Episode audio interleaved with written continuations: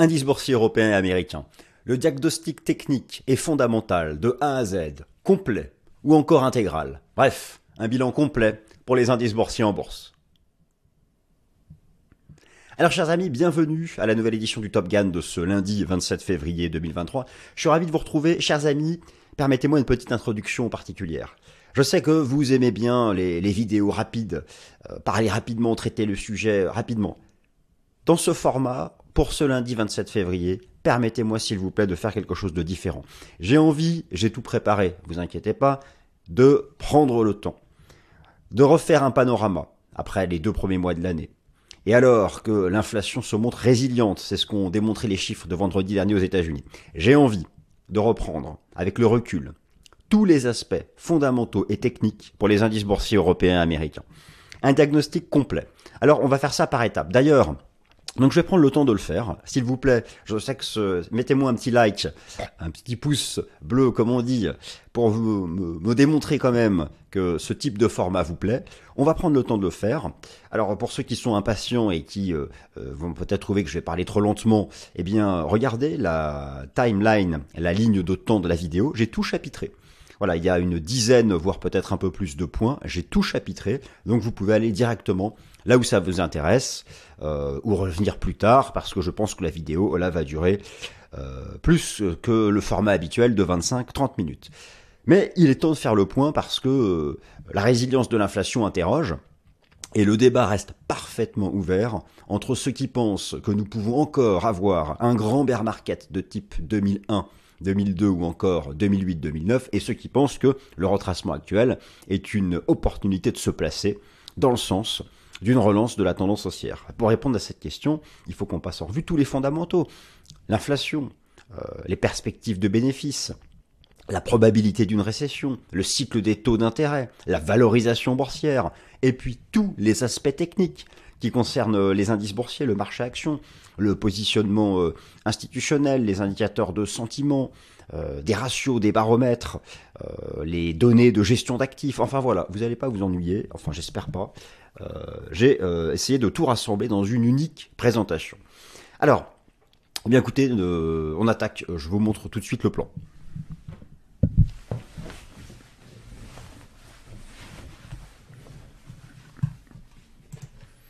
Alors, chers amis, le plan va s'afficher sous vos yeux, le diagnostic fondamental et technique de A à Z pour les indices boursiers américains et européens.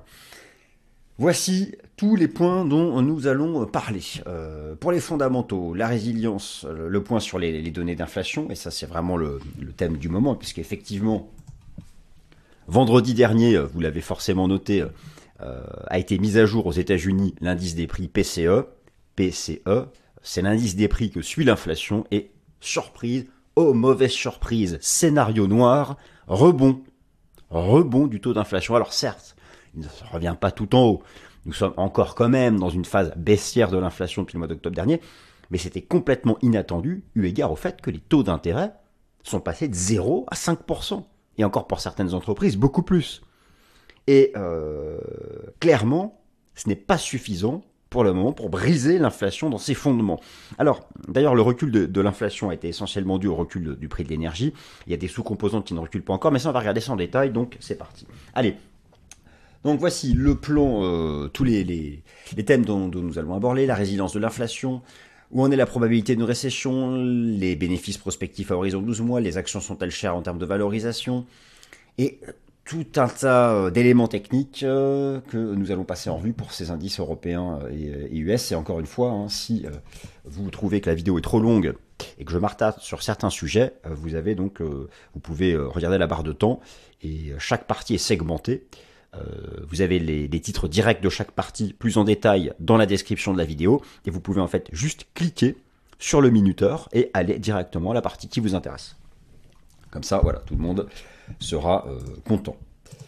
Alors commençons par le commencement parce que c'était euh, vraiment la mauvaise surprise de vendredi dernier. Fondamentaux, le point sur la résilience de l'inflation et l'impact sur les taux d'intérêt du marché. Alors aux États-Unis, je vous rappelle qu'il y a deux chiffres d'inflation hein, qui sont suivis, le CPI, l'inflation à la consommation, et le PCI. Le PCI, c'est l'indice des prix qui est très surveillé par, par la Réserve fédérale des États-Unis, et c'est lui d'ailleurs qui a été publié vendredi en, en recul, en hausse, en, léger rebond. Alors, ce qui est très important de comprendre, c'est que pour envisager un recul définitif de l'inflation, pour envisager un recul définitif de l'inflation, il faut que toutes les composantes contribuent au recul de la dynamique des prix. Une grande partie, en fait la partie principale du recul des taux d'inflation entre octobre et là, euh, octobre dernier et le mois de février, c'est le prix de l'énergie. Prenez le prix du pétrole, le prix du pétrole qui perd 40% depuis ses plus hauts depuis le déclenchement de la guerre en Ukraine, qui continue de baisser. D'ailleurs, j'ai fait une vidéo sur le sujet dans la playlist Fast and Forex que je vous invite à reprendre. Mais pour avoir véritablement à long terme une inflation qui reviendrait vers 2%, il faut en gros que les trois contributions essentielles y participent. Vous avez bien sûr l'énergie, je dirais les services et l'immobilier. Alors euh, c'est le compartiment dit shelter dans l'indice des prix. D'ailleurs, je vais vous montrer, je vais vous refaire une comparaison entre le, CPI et le PCI. Alors justement, où en sont ces... Et oui, et donc, euh, je vous rappelle que le bear market de 2022, je parle de celui de 2022, puisque depuis, le marché action a bien rebondi, en particulier les indices boursiers européens, le bear market de 2022 était celui de la remontée des taux d'intérêt de manière verticale, hein, en termes de momentum en termes absolus, outil utilisé par les banques centrales pour briser l'inflation. Donc à la base, ça reste quand même le problème numéro un. Ça reste l'ennemi public numéro un. Et, donc forcément, petite douche froide, même euh, assez froide, euh, vendredi dernier sur ce sujet, parce que la personne n'attendait ça. L'indice PCI était attendu à 4,8% par le consensus, il est remonté à 5,4%. Et vous allez voir que, alors l'inflation ne remonte pas tout en haut, mais il y a une interruption dans la baisse, ça se met à plat.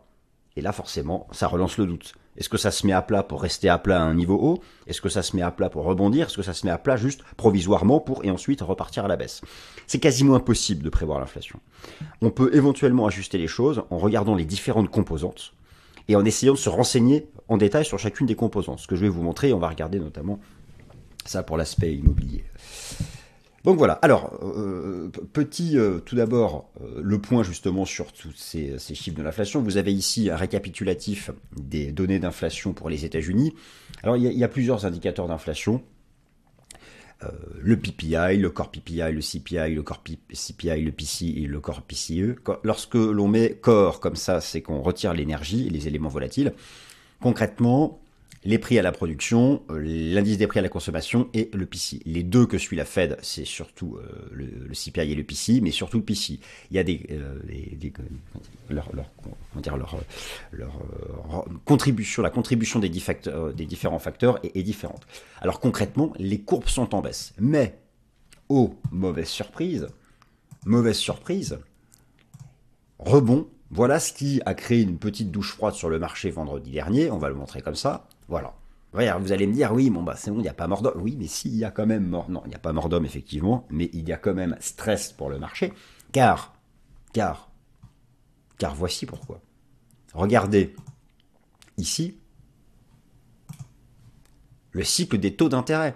Vous avez sous les yeux la représentation graphique en bougie japonaise hebdomadaire du S&P 500. C'est quelque chose que j'ai déjà eu l'occasion de vous montrer à plusieurs reprises. Le bear market de 2022, qui s'est déployé de 4800 points à 3500 points sur l'indice S&P 500, qui au passage donc euh, avait retracé 50% de toute la hausse de cette phase d'avancée du Covid, était lié et quasiment exclusivement lié à la remontée verticale des taux d'intérêt. Pour représenter les taux d'intérêt, j'ai ici donc le rendement obligataire à deux ans des États-Unis. Je vous montre l'impact de cette publication d'inflation de vendredi dernier sur les taux d'intérêt du marché. Regardez, nouveau plus haut des taux d'intérêt du marché. J'utilise ici un benchmark qui est, très important, qui est le rendement obligataire à deux ans des États-Unis. Le taux d'intérêt obligataire à deux ans, euh, le taux du marché est considéré comme un des meilleurs baromètres pour anticiper le cycle des taux d'intérêt de la Banque centrale. Et donc, vous constatez comme moi, c'est le scénario un peu noir, nouveau plus haut des taux d'intérêt du marché. Alors que certains comptaient, avec un peu une lueur d'espoir dans les yeux, certains comptaient sur un scénario en double top, échouer et repartir à la baisse. Mais ce que je veux dire, c'est que ce chiffre de l'inflation, ça peut paraître anodin, mais prenons du recul. Voilà, euh, euh, la, dynamique de l'inflation avait commencé donc à reculer et elle était attendue en fait en chute verticale tellement les taux d'intérêt non seulement sont remontés vite, mais surtout sont à des niveaux élevés. Les coûts de financement sont, à des niveaux suffisamment élevés qui devraient commencer à contraindre l'économie. Le ralentissement économique devrait se produire et, le ralentissement économique est désinflationniste. Sauf que là, eh bien, euh, le débat n'est pas tranché en termes de probabilité de récession, j'y viens plus tard, mais voilà, c'est quand même une mauvaise nouvelle ce rebond de l'inflation. Me direz-vous, c'est peut-être transitoire. Alors il faut qu'on regarde justement à l'intérieur. Mais pour qu'elle recule définitivement cette inflation, euh, je vais vous montrer d'ailleurs la contribution de l'énergie maintenant. Elle est revenue, euh, elle est revenue à zéro. Donc voilà. Au final, il n'y a pas mort d'homme, mais c'est quand même voilà. Voici, c'est cette petite remontée qui a représenté un stress pour le euh, marché. Alors, les fameuses contributions de l'inflation, c'est ce dont je parlais tout à l'heure pour envisager que l'inflation vraiment revienne à zéro, il faut que l'énergie, les services et l'immobilier contribuent ensemble. Il faut que l'énergie, les services et l'immobilier contribuent ensemble. Le problème, c'est que l'énergie a tout donné. Alors, vous avez ici l'indice des prix, euh, le CPI aux États-Unis, et là, je vais vous ensuite vous montrer le PPI. Oui, je sais, je sais, je, passe du temps. Alors, je vous rappelle, hein, là, je prends vraiment le temps de regarder les choses en détail. La vidéo va durer longtemps. Euh, j'espère que vous êtes encore là, ça ne fait que 10 minutes. Puis sinon, hein, vous pouvez, euh, encore une fois, je vous rappelle, pour ceux qui arriveraient, la, barre de temps vous permet de, passer au chapitre suivant, si d'autres chapitres vous intéressent plus particulièrement. Voilà, donc voilà, vous avez sous les yeux la courbe du taux d'inflation. Alors oui, le CPI de 9,1 récemment à 6,4, c'était déjà une déception. Le PCI, comme je viens de vous montrer, lui rebondit. Regardez la contribution de l'énergie. La courbe bleue. C'est la chute libre depuis euh, quelques mois, eu égard en particulier à la chute du prix du pétrole et du gaz naturel européen. Je vous renvoie à ma vidéo Fast and Forex que vous, allez, que vous avez sur la chaîne où j'évoquais cette baisse du pétrole. Donc très bien. Le problème, c'est que justement, l'énergie arrive plus ou moins à la ligne de zéro. Donc l'énergie ne peut plus vraiment, alors sauf à voir le prix du pétrole chuter vers les 30 dollars, mais ça, pour ça, il faudrait une vraie récession, l'énergie ne va pas contribuer davantage à la baisse du taux d'inflation. Pour que l'inflation aille à 2%, la cible de la Fed, il faut que Shelter contribue. Shelter, qu'est-ce que c'est? En grande partie, ce sont les loyers dans l'immobilier. Regardez la courbe, vous avez le sentiment qu'elle baisse? Alors attention, car les données dans l'indice des prix d'inflation de Shelter, les données des loyers, sont les contrats de location qui ont été établis il y a déjà plusieurs mois. C'est ça qui est intéressant. Et lorsque vous regardez, lorsque vous regardez l'équivalent de sites comme euh, de particulier à particulier, le Bon Coin Immobilier, euh, bref, les sites internet de LOC, mais leurs équivalents aux États-Unis, qui sont donc les données actuelles, eh bien, les loyers commencent à chuter alors que dans ces indices d'inflation, ce sont les contrats de loc, mais d'il y a six mois. Donc voilà, vous voyez ce que je veux dire? On peut commencer à se projeter que le taux d'inflation dans six mois va intégrer les données actuelles qui, elles, là, sont vraiment en baisse. Ça, c'est plutôt une meilleure d'espoir pour l'inflation. Mais le problème, c'est que si d'ici là l'énergie remonte, ça va encore se neutraliser. Est-ce que vous comprenez mon raisonnement? Et enfin, les services. Et eux, les services, eh bien, nos amis, les services, moins l'énergie, j'enlève shelter. Bon, bah c'est pareil, ça baisse pas. Donc, en gros, le sujet est là. Et pour le PPI, le, PPI, lui, euh, continue de bien se replier, euh, même si la baisse a un peu ralenti. On a quand même une dynamique de baisse. Euh, le PPI, c'est l'indice des prix à la, production. Donc, fondamentaux, le point sur la résilience de l'inflation et le cycle des taux d'intérêt, c'est une mauvaise surprise. Ce rebond de l'indice des prix PCE. En plus, c'est l'indice que suit la Fed. Mais rien ne dit que ce n'est pas juste une stabilisation provisoire avant de rebaisser plus tard. Pour cela, il faut continuer à surveiller le prix du pétrole. Pour l'instant, l'analyse technique continue de dévoiler un message baissier. Alors, sauf élément exceptionnel, j'ai fait une vidéo précise sur le sujet du pétrole dans la playlist Fast and Forex il y a deux semaines, et elle est encore parfaitement valable. Maintenant, lorsque euh, l'on regarde en détail la composition du PCE, qui a été publié vendredi dernier, le problème c'est les services il est, il est, les services sont surreprésentés dans le PCE par rapport au CPI. Et malheureusement, le prix des services est encore en hausse. Et pour ça, pour briser la hausse du prix des services, il n'y a que l'impact à venir des, taux d'intérêt. Cette année, de nombreuses entreprises vont, euh, comment dire, euh, renouveler leur, financement. Hein. Un autre, un, crédit arrive à maturité, il faut le rembourser, puis on a encore besoin de lever des fonds, ben, refait un crédit. Sauf que là, les taux sont plus à zéro. Hein, pour les entreprises, c'est entre 5 et 10%, et en prenant du triple A au triple C, pour la notation de crédit. Donc, ça va finir par exercer une contrainte sur les marges. Il y aura forcément une réduction de l'activité économique. Et cette réduction de l'activité économique, elle est désinflationniste. Elle est désinflationniste. Mais nous n'en sommes pas là. Pour l'instant, ce n'est pas le cas et le prix des services se maintient à un niveau élevé. Donc on verra pour le prochain chiffre, euh, pour le prochain chiffre d'inflation. Alors vous voyez, ça fait déjà 15 minutes, on en est qu'à la partie numéro 1 des fondamentaux, sachant qu'il y a plein de points fondamentaux et techniques. Voilà. Alors, encore une autre façon de vous montrer ici le recul des taux d'inflation. Ce que je trouve intéressant dans ce graphique qui est proposé par Guru Focus, hein, j'affiche ici euh, à droite la, source. Ce qui est intéressant, c'est que l'on voit en fait que derrière un recul de courbe d'inflation, il y a différentes composantes qui agissent et il faut qu'elles avancent ensemble pour permettre vraiment un vrai recul de, l'inflation. Fondamentaux, le point sur la résilience de l'inflation. Alors, pour ceux qui se demandent comment cela se fait que vendredi dernier, l'indice des prix, donc PCE, le PCE, les compositions du PCE, la composition, les composantes, pardon, décidément, du PCE se trouvent ici, et pour le CPI, c'est ici. Si vous voulez, euh, zoomer. Ce qui, la vraie différence, la vraie différence entre les deux, la vraie différence, c'est le poids des services dans le PCI. Le poids des services, 13,4. Et si vous, si vous regardez euh, les, mêmes chiffres pour le CPI dans cette colonne, on voit que c'est moins important. Donc, en grande partie, et mais la, la Fed l'a toujours dit, la Fed l'a toujours dit, L'énergie, globalement, sauf si le pétrole continue de baisser encore, a, contribué à réduire le taux d'inflation. Les shelters, on sait que ça arrive. Parce que les données dans les indices d'inflation sont en retard, mais lorsqu'on regarde là les, tout nouveaux contrats de lock qui sont signés sur les sites internet les plus sensibles aux données actuelles, on voit que ça baisse. Donc c'est les services. Le jour où nous observerons un retournement baissier de la composition service des indices d'inflation, c'est bon, on est sauvé. Pour l'instant, c'est pas le cas. Et donc, conséquence, poursuite de la remontée des taux d'intérêt du marché. Et là, ce qui ça exerce une pression à la baisse sur les indices boursiers. Vous direz-vous, ils ne sont pas non plus repartis en crack. Bah oui, parce qu'il y a d'autres données fondamentales qui agissent sur, euh, sur, la dynamique des indices boursiers. Alors on continue toujours fondamentaux, puisqu'ici c'est le diagnostic fondamental et technique complet. Fondamentaux, deuxième partie, la probabilité d'une récession en 2023, quelle est sa mesure actuelle? Alors là, euh, chers amis, euh, c'est un débat sans fin. Je m'explique. La probabilité d'une récession. Alors parfois un jour vous allez lire que c'est 100% parce que vous tombez sur tel modèle de probabilité de récession qui dit c'est 100%. Et puis le lendemain vous regardez le calendrier économique et les tout dernières données du marché du travail aux États-Unis, taux de chômage au plus bas, pas de, nouvelles inscriptions hebdomadaires au chômage, tout va bien, pas de récession qui croire? Qu'est-ce que c'est que ça? La girouette permanente. En fait, ce n'est pas ça. Chaque, chaque composante de l'économie a ses indicateurs. Si vous prenez le marché du travail, effectivement, on voit pas de récession. Très bien.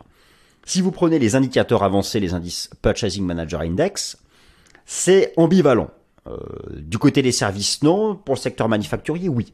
Ça voit venir une récession. Si vous prenez le message qui vient des taux d'intérêt, le, cycle des taux d'intérêt, en particulier l'inversion de la courbe des taux d'intérêt. Le fait que les taux d'intérêt à court terme soient supérieurs aux taux d'intérêt à long terme, ça nous garantit une récession. Je vais vous montrer pourquoi. Si vous prenez le modèle de probabilité de récession du Conference Board, très respecté aux États-Unis, probabilité de récession 100%. Mais si vous prenez celui de la Réserve fédérale de Saint-Louis, 10%. Alors, qu'est-ce que c'est que cette histoire? En fait, la meilleure approche, moi, que je vous conseille, c'est de ne pas prendre juste une composante de l'économie. Si vous vous concentrez que sur le marché du travail américain, forcément, vous vous dites qu'il n'y a pas de récession. Mais si vous regardez que les indicateurs avancés, vous vous dites on y, on y file. La solution est d'avoir ce que j'appelle un modèle combinatoire et d'associer dans un modèle un représentant de chaque composante, de, chacune de ces parties de l'économie.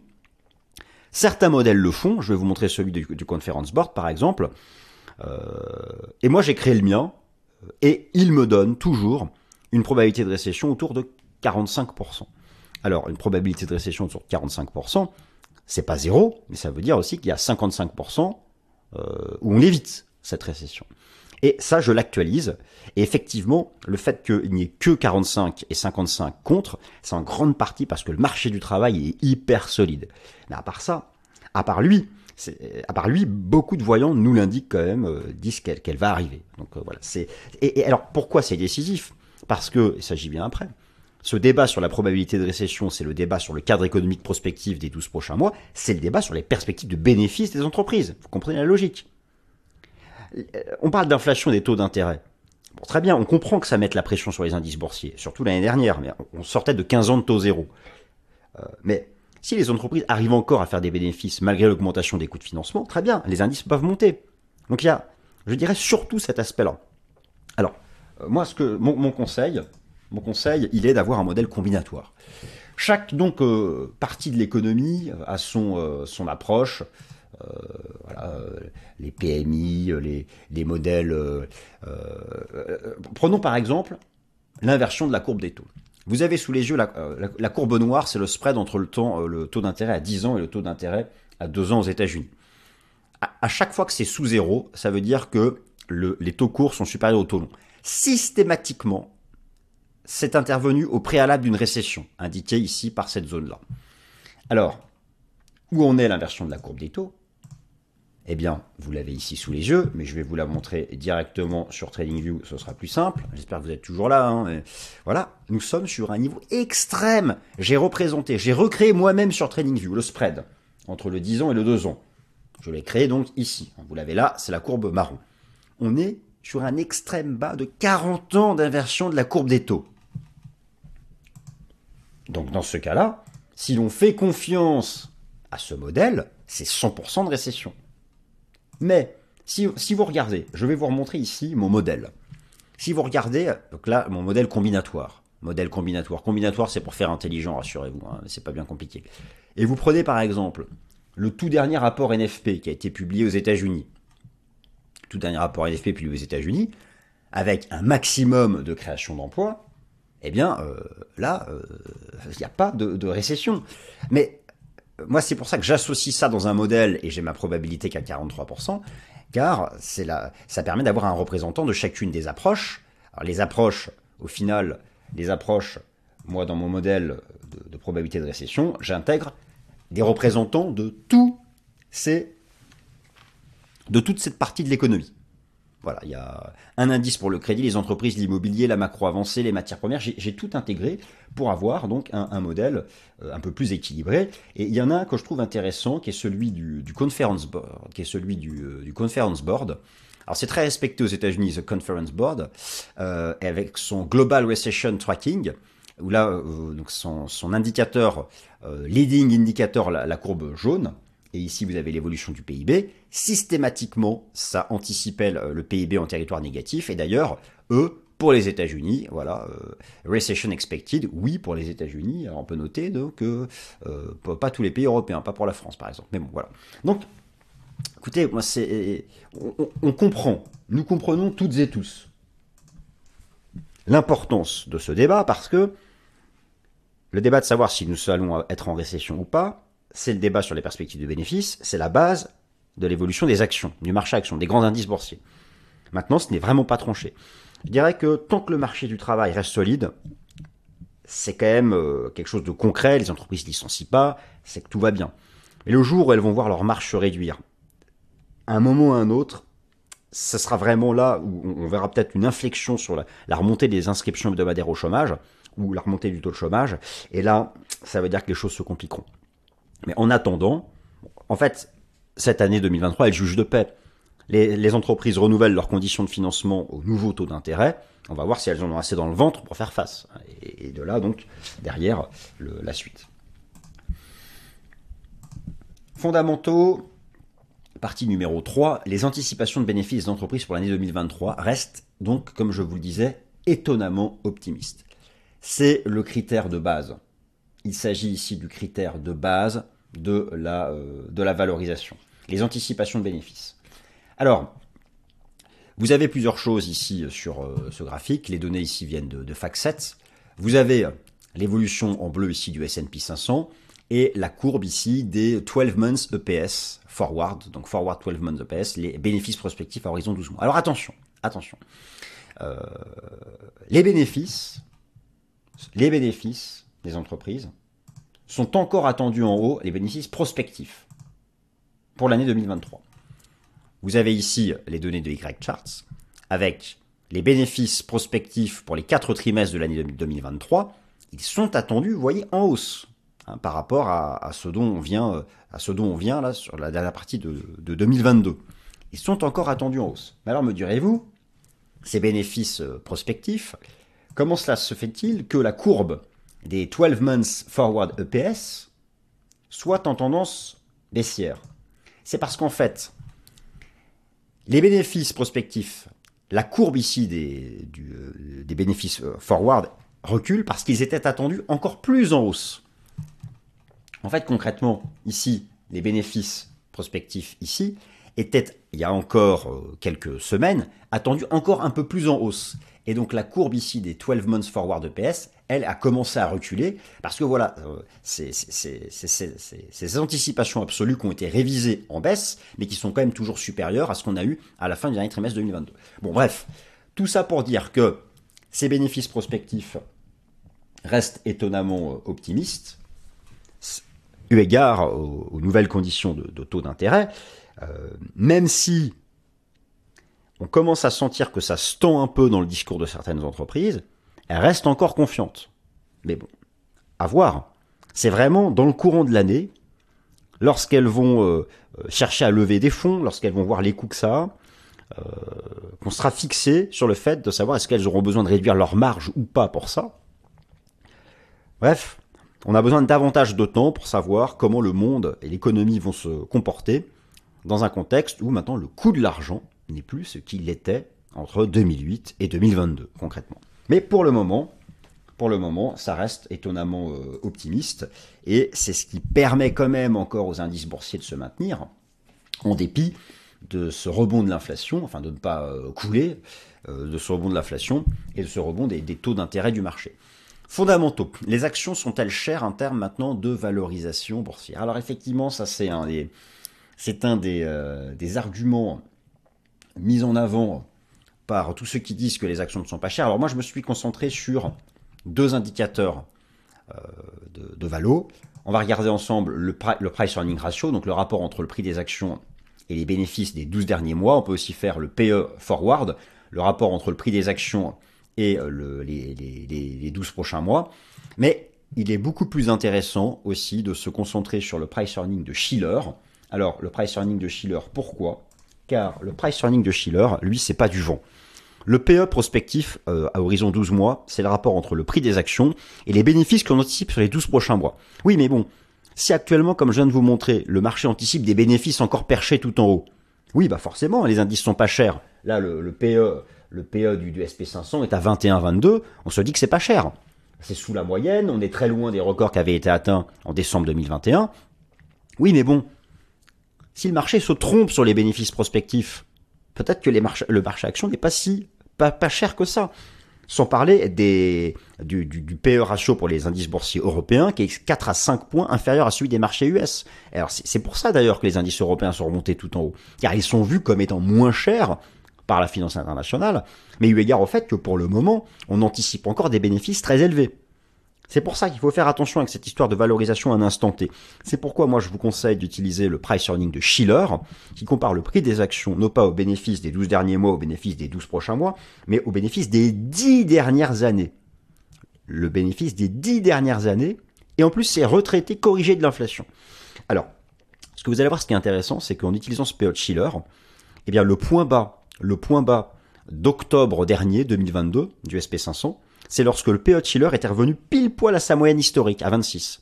Alors là, il a rebondi, mais on est quand même très loin des excès de, décembre 2021, qui avait été le point de départ du, euh, du, bear market. Alors je vais vous montrer ça. On va zoomer ici sur les données euh, qui sont proposées par l'excellent site Guru Focus. Vous avez donc en bleu le, price earning, alors le TTM, hein, le, euh, sur le, rapport entre le prix des actions et les 12 derniers mois, mais comme à horizon 12 mois, ça reste perché tout en haut, ça à peu pareil. Et le PO Chiller, bon, voyez ici le point bas. Alors ici, c'était en octobre dernier, le point bas du, S&P 500. Le point bas du S&P 500, je vais vous montrer ça directement sur TradingView. Voilà. Le point bas ici du S&P 500, on avait un PE Schiller de 27. Et qu'est-ce que c'est? Bien regardez, ici vous avez la moyenne des ratios de valorisation sur les, les 20 dernières années. Et bien la, moyenne pour le PE Schiller c'était 26. Donc en fait on a rebondi sur la moyenne. Alors maintenant où est-ce qu'on en est? Nous sommes revenus avec le rebond du SP500 à un PE de Schiller de 30. 30, oui c'est un rebond, mais on est très loin des 39 qui avaient été atteints ici en décembre 2021. Donc, effectivement, effectivement, euh, d'un point de vue du, du classique, prospectif, les actions ne sont pas chères. Mais il ne faut pas qu'on se plante sur les anticipations de bénéfices, qui, elles, me, semblent étonnamment encore trop perchées. Je pense que beaucoup trop optimistes, eu égard à la remontée des coûts de financement, les taux d'intérêt du marché. Et, euh, les taux d'intérêt du marché continueront de monter tant, qu'on n'aura pas déjà vaincu l'inflation, mais surtout tant qu'on n'aura pas identifié avec quasi-certitude le moment où les banques centrales pivoteront. Ça, on en parle ici, j'en parle ici chaque semaine, et euh, vous connaissez le topo c'est-à-dire lorsqu'elles mettront un terme à leur cycle aussi des taux d'intérêt et qu'elles recommenceront à baisser leurs taux d'intérêt. Ce qu'elles feront uniquement quand l'inflation sera vaincue ou si vraiment on entre en récession. Pour l'instant, a priori, c'est pas le cas. Mais lorsqu'on regarde donc le PE de Schiller, eh bien, euh, somme toute, oui, on a rebondi de 26 à 30, et elles sont, c'est encore relativement pas cher. Et là, on prend que les bénéfices des 10 dernières années. Hein. Donc c'est, c'est, c'est, c'est, un peu plus, c'est un, peu plus percutant. Donc voilà où nous en sommes pour la euh, valorisation. Alors, euh, je vais euh, continuer maintenant. Eh bien, voilà, chers amis, la partie fondamentale est terminée. La partie fondamentale est terminée. Maintenant, on se fait un gros topo technique, pareil, en 6 ou 7 parties. Elle va durer une heure, hein, finalement, cette vidéo. Elle va durer une heure. Je ne sais pas si vous allez regarder pendant une heure, mais bon. Alors maintenant, où en sommes-nous sur le plan technique, diagnostic technique et fondamental complet pour les indices boursiers européens et US, sachant qu'en plus en fin de vidéo, on va reprendre les graphiques en temps réel. partie technique. Tout d'abord, je me suis intéressé à la part du cash dans les portefeuilles. La part du cash dans les portefeuilles. Alors, ce que vous devez comprendre, c'est que donc en, allocation d'actifs, concrètement, un gérant d'actifs, euh, il, a soit du cash des, ou des actions, des obligations. Hein. je, simplifie volontairement.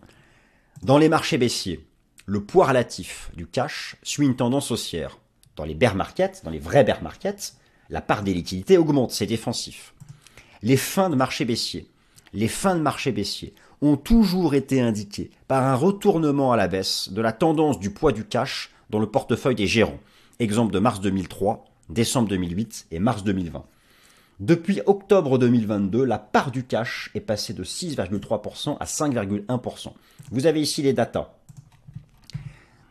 Le record avait été atteint au printemps 2022.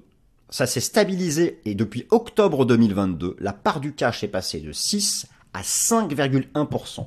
Donc effectivement, cela rappelle les exemples de décembre 2008, par exemple, ou de mars 2003, où la part du cash avait fait son point haut, et ça va dans le sens donc de la fin des bear markets. Je vais vous remontrer ça directement ici. Vous avez ici donc mars, mars, euh, voilà, mars 2003. Mars 2003, c'était la fin de ce grand bear market. Et ici, vous avez mars 2009. Voilà. C'était presque la fin. Où il y avait eu donc, où il y avait eu un retournement à la baisse de la courbe de l'histogramme du poids du cash dans le portefeuille des gérants. Et oui, c'est logique, puisque dans les phases de marché baissier, eh bien, euh, il, il, cut des actions et des obligations pour récupérer du cash pour se protéger, mais lorsqu'ils pensent qu'on est reparti en tendance haussière, ils réduisent le poids du cash pour aller sur les actions. On est passé de 6,3% de poids du cash en moyenne dans l'allocation d'actifs chez les gérants à 5,1%. Donc ça, ça va plutôt dans le sens d'un retour de leur confiance. Et d'autre part, 5%, euh, la moyenne est à, est à 3,8-4%. Donc ça veut dire que les gérants ont encore du cash à investir sur le marché action. Ils en ont encore de disponibles. Donc là, c'est plutôt euh, une donnée technique favorable euh, et qui irait plutôt dans le sens euh, de chercher à exploiter les phases de retracement du marché action pour se positionner, pour se positionner à l'achat. Alors, technique, toujours partie technique, le message de l'analyse quantitative multi-horizon de temps pour la mesure de survente et la mesure du surachat. Vous allez voir, alors là, c'est passionnant. Pour l'analyse quantitative, je vais utiliser ici le pourcentage d'actions vis-à-vis le pourcentage d'actions du S&P 500 au-dessus des moyennes mobiles simples à 20, 50 et 200 jours Pour la tendance court terme, ce sont, euh, je vais utiliser les moyennes à 20 et 50 jours. Et pour la tendance long terme, la moyenne mobile à 200 jours. Je vous avais montré.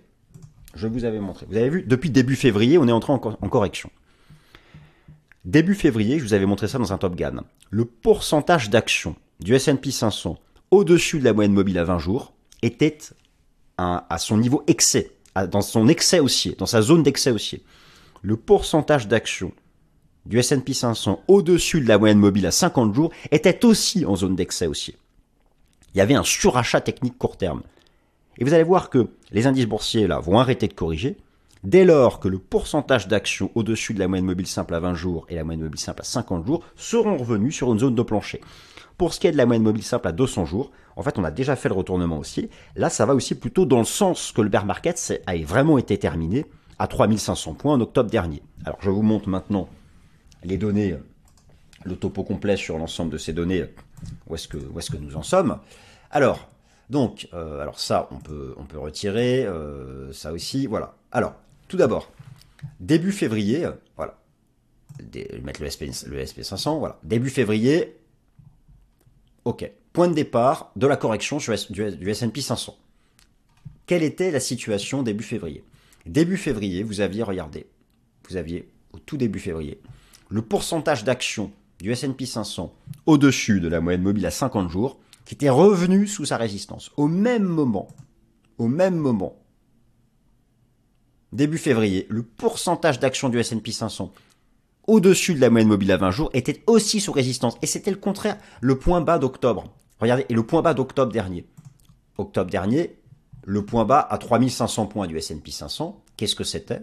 C'était à la fois une zone de support sur le pourcentage d'actions du S&P 500 au-dessus de la 200 jours.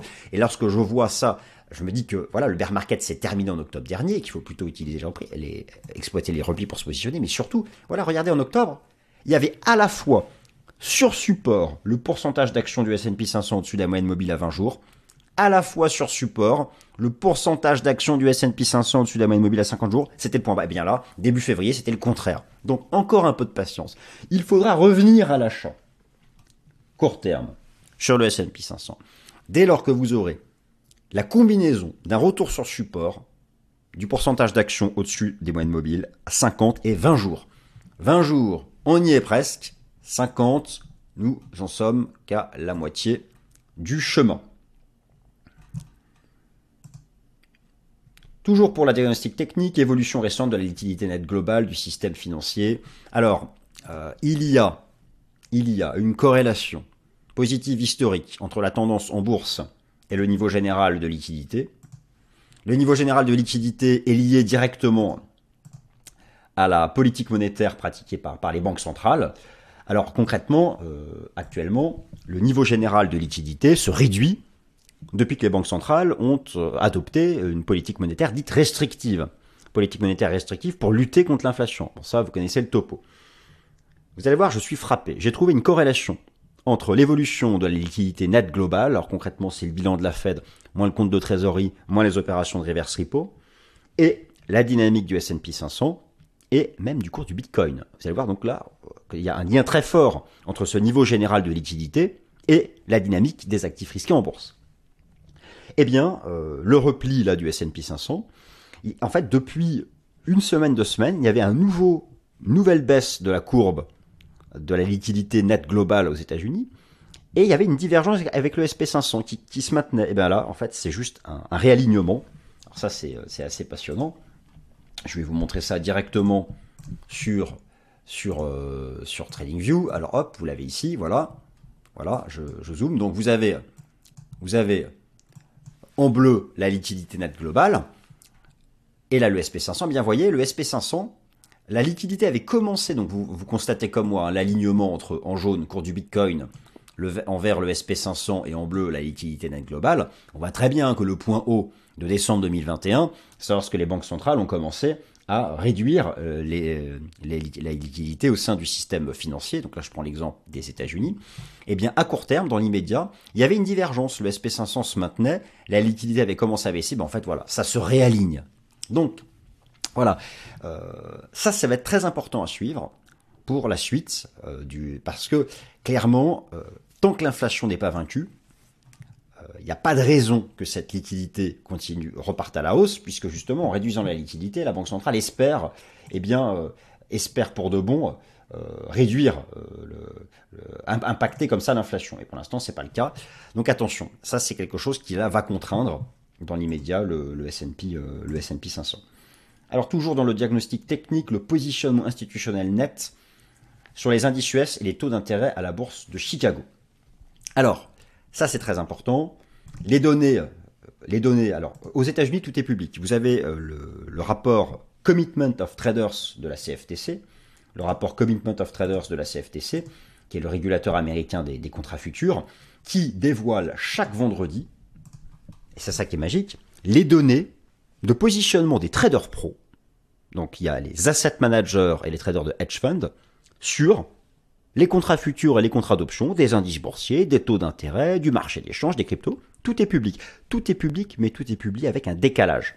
En général, le décalage est de 4-5 jours. Donc ça permet quand même euh, d'associer ça à l'analyse technique classique.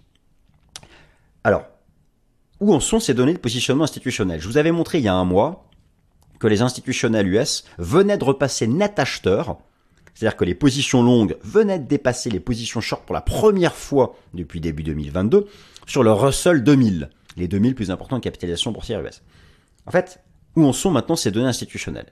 Eh bien, malheureusement, chers amis, il y a un problème c'est complètement inédit, la CFTC rencontre un problème technique. Depuis un mois, les données n'étaient plus publiées. Je vais vous montrer ça. Alors, je vous rassure, ça, vient d'être mis à jour, donc euh, ne partez pas. Regardez. Voilà. alors, le, message a été mis à jour sur le site de la CFTC. Il y a eu une cyberattaque, un cyberincident. Et depuis donc fin janvier, les données n'étaient plus mises à jour. Et enfin hier, enfin, pardon, vendredi dernier, ils ont mis à jour, mais il y a du coup du retard parce qu'ils n'ont pas publié le mois de données manquantes, mais simplement le rapport du début du mois de février dernier. Donc nous avons en fait là de disponible le rapport du début du mois de février dernier. Donc malheureusement, on ne sait pas exactement encore ce qu'ont fait les institutionnels dans cette phase de baisse récente du S&P 500, des 4100 points aux 3950 points. Mais tout de même, j'ai les données au 3 février dernier, et il y a quand même des choses qui sont intéressantes, alors je vais vous montrer. Donc justement, alors attention, hein, là j'insiste, malheureusement les données que je vais vous montrer euh, s'arrêtent à, voilà, s'arrête à peu près ici, hein, sur le S&P 500. Donc on avait les informations ici. Il va falloir attendre maintenant les, je pense, ils le disent, ils ont dit ça environ une, quinzaine de jours, pour avoir à nouveau la publication avec seulement 4 jours de décalage. Et moi, j'ai hâte d'avoir les, prochains rapports à jour pour savoir exactement ce qu'ils ont fait dans cette phase-là. Mais donc, je vous remontre ici, par exemple, le, pour, le, pour le, le Russell 2000. Pour le Russell 2000, eh bien, début février, les institutionnels, vous avez en, bleu, en jaune la position nette, donc les achats moins les ventes, hein, les, longs moins les shorts, ils venaient de repasser pour la première fois haussier, ce qui n'avait été plus vu depuis fin 2021. On peut regarder aussi pour le, S&P 500 et toujours la catégorie des, asset managers, la position nette avait fait un double bottom. Ça c'était plutôt euh, engageant. Par contre, lorsqu'on regarde, alors on peut très bien regarder ça pour les taux d'intérêt, et c'est ça qui est passionnant et je vais prendre la position institutionnelle nette sur le taux d'intérêt à deux ans, là, on voit que c'est chaud. Les asset managers restent encore largement haussiers sur les taux d'intérêt du marché. Toujours selon des données ici de, de la CFTC. Donc, ils ont tenté quelque chose, on voit jusqu'à début février, malheureusement, là, il y, a, exceptionnellement un mois de décalage, alors qu'en général c'est que 4 jours, mais ça va être bientôt résolu, donc euh, bah, dans, le, prochain Top Gun, dans celui de dans deux semaines, je vous mettrai à jour toutes ces datas, mais quand même, sur les taux d'intérêt, on voit qu'ils sont encore sceptiques sur la capacité des banques centrales à vaincre l'inflation, et ils restent eux-mêmes encore globalement exposés à l'achat sur les taux d'intérêt. Je vous ai montré là les données du, du Code Report, sur le, rendement obligataire à deux ans, hein, qui, je vous rappelle, est, un peu un benchmark de marché pour les perspectives de politique monétaire de la Fed. Donc, euh, eh bien, c'est pas évident euh, d'avoir la réponse, mais ils avaient quand même tendance à être repassés à l'achat depuis, euh, le, depuis les, derniers mois. Et, et c'est plutôt des données qui nous diraient que le retracement actuel euh, des indices boursiers US, il faudrait plutôt s'intéresser au support. Pour, c'est, il y a un problème là de décalage de données, donc il va falloir malheureusement encore un peu, un peu patienter. Alors je continue le diagnostic technique, les ratios de valorisation. Alors voilà, est-ce que le où en sommes-nous par rapport à, ces ratios? J'ai, si vous voulez, le, principe d'un ratio boursier. Qu'est-ce que c'est? Le principe d'un ratio boursier, et de comparer la tendance d'un actif par rapport à un autre. Hein. On fait une fraction, un numérateur sur un dénominateur. Dans les phases de marché haussier, dans les marchés haussiers, les actifs les plus offensifs surperforment les actifs les plus défensifs. J'ai donc créé trois ratios qui, au numérateur, met un actif offensif et au dénominateur un défensif. Le ratio Gross Value, les valeurs de croissance sur les valeurs des côtés, le ratio Nasdaq S&P 500 et le ratio Bitcoin S&P 500 nous pourrons croire définitivement à une fin de bear market le jour où ces ratios, où ces forces relatives, mettant au numérateur un actif offensif et au dénominateur un actif défensif, auront une analyse technique haussière. Car oui, on peut faire l'analyse technique. Et vous allez voir que en début d'année, il y avait vraiment des signaux d'achat sur ces trois. Maintenant, ils sont revenus sous résistance. Et là, ça, bloque. là aussi, c'est passionnant. Alors, je, vous les montre, ces, ces trois ratios. Alors, j'ai tout d'abord, tout d'abord, alors le ratio Bitcoin S&P 500, où vous aviez dès novembre dernier la divergence, l'analyse technique appliquée au ratio, on est remonté, mais voyez maintenant, on atteint une résistance, mais voilà, on avait quand même des signaux pour comprendre, parce que quand même, mine de rien, depuis octobre dernier, le SP500, hein, il est repassé de 3500 points à 4100.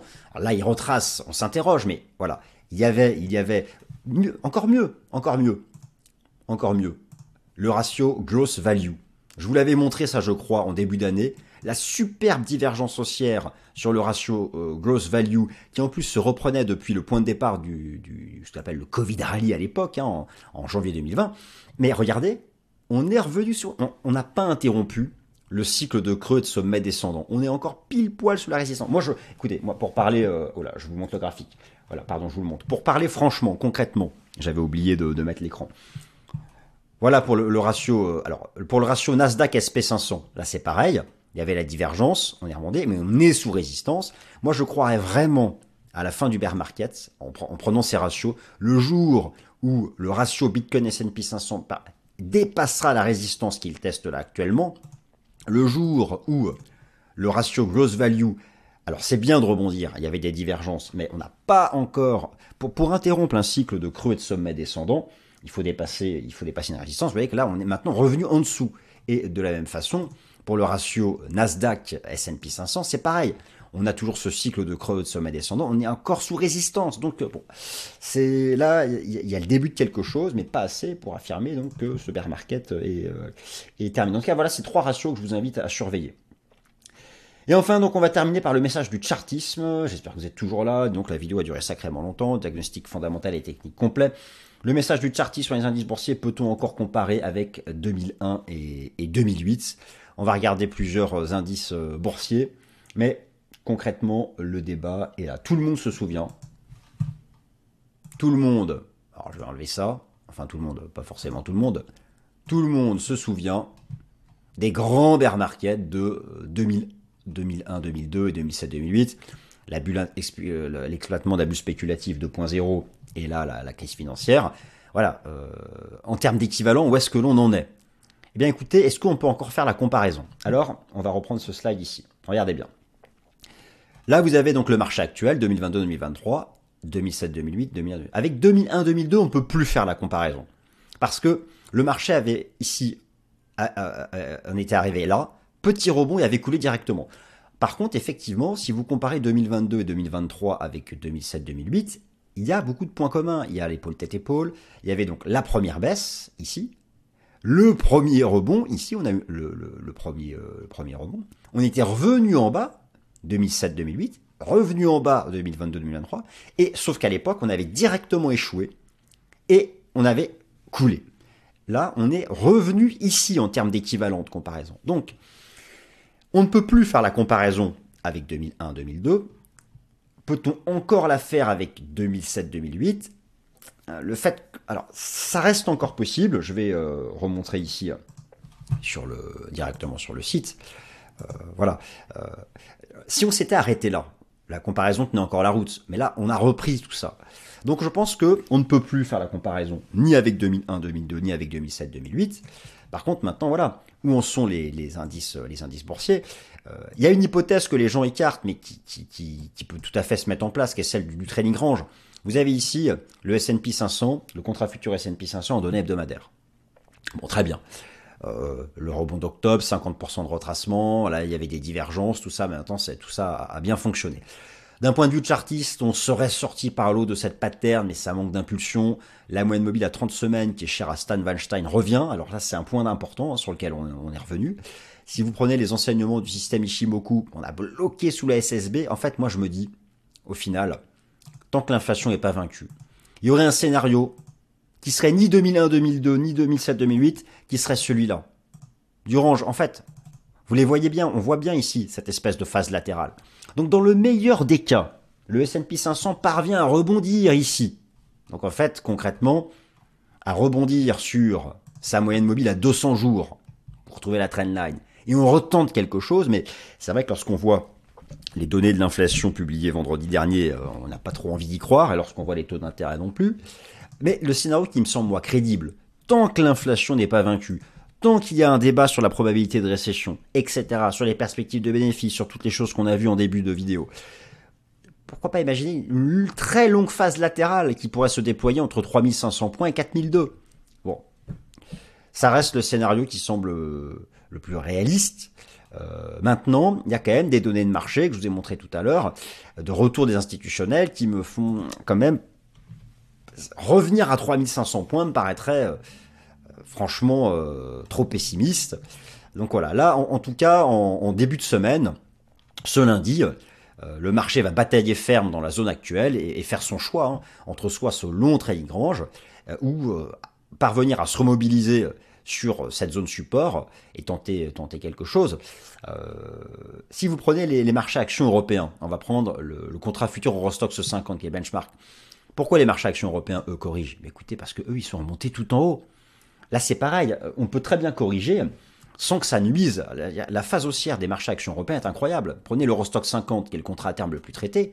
On peut parfaitement revenir s'appuyer ici et repartir.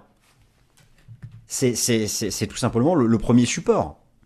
C'est le premier support qui se trouve ici. Vous prenez, si vous prenez maintenant le, attends, je vais vous remontrer, voilà, en données journalières, l'Eurostox 50, il y a tout à fait la place pour revenir s'appuyer ici. C'était d'ailleurs la base avant le décrochage du déclenchement de la guerre en Ukraine. Vous avez exactement la même approche sur, le, sur le DAX. C'était ici la base avant le décrochage de la guerre en Ukraine. Les indices européens, ils ont la place, le DAX, pour faire 4008 et repartir. Le CAC 40, lui, Qu'est-ce qu'il vient de faire le CAC 40 Il vient de tester son record historique. Donc les indices européens, eux, ont la place pour retracer, corriger, revenir par exemple à la moyenne mobile à 50 jours, sans que cela menace la tendance haussière, parce que eux euh, étaient vraiment revenus euh, tout en haut. Donc il y a quand même un certain nombre d'éléments, euh, d'éléments techniques qui me font dire que clairement la comparaison avec 2001 et 2009 ne tient plus la route. Et pour conclure, je dirais que maintenant le marché va attendre pour voir. Vous savez, on dit qu'une euh, donnée, un agrégat de conjoncture économique compte dès lors qu'il est validé deux mois d'affilée. Bon, là il y a eu un petit rebond de l'inflation PCE. Est-ce que c'est provisoire ou pas? La prochaine data le, donnera. En tout cas, ce qui est certain, c'est que dans l'immédiat, la prochaine mise à jour le, dira. Ce qui est certain, c'est que là, la remontée des taux d'intérêt du marché euh, va mettre la pression donc sur ces euh, indices boursiers, mais avec un certain nombre de données quand même, de positionnement, me font penser que nous ne sommes pas dans, un risque de crack de type 2001, 2002 ou 2007, 2008. Mais bon, ça, à voir sur les prochaines semaines. Voilà, chers amis, écoutez, j'espère que cette longue vidéo vous a plu. Elle était dans un format inhabituel, mais que vous, vous, avez pu naviguer en, en vous baladant sur la barre de temps. Quant à moi, je vous remercie de m'avoir écouté et puis je vous souhaite un, excellent début de semaine. Merci à tous.